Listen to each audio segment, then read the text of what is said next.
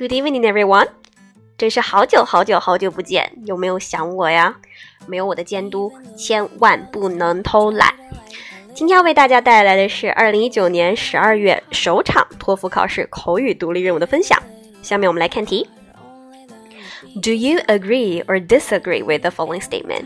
With the increasing popularity of technology, parents should limit the children's access to social media or mass media.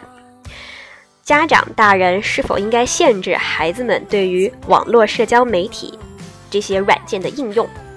啊，这道题其实还蛮简单的，因为它强调学生小孩儿嘛，所以咱们可以站在为孩子好的立场上去出发。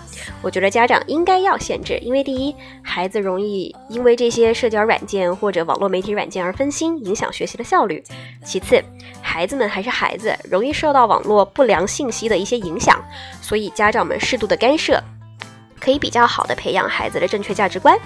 那我们来选择同意，试一下答案。I strongly agree with the statement that the using and the exposure of the social mass media should be controlled by parents for the following two reasons. Firstly, limiting the use and exposure of it can improve students' study efficiency, because students' first priority is studying. Like me, I need to pay all my attention on my study assignments, such as bio lab report, English lit essay, and world history paper.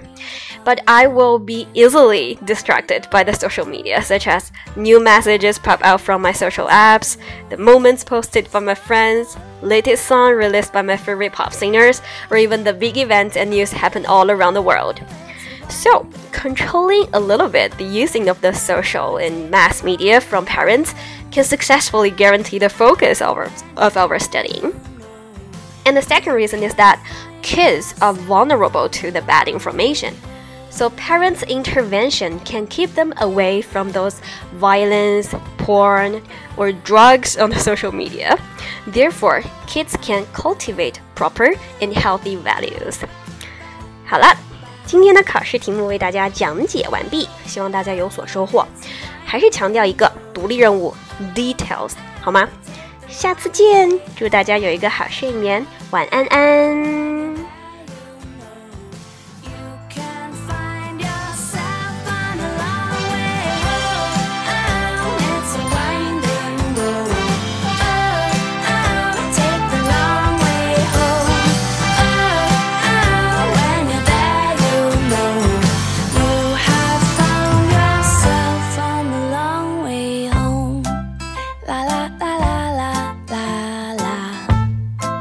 So take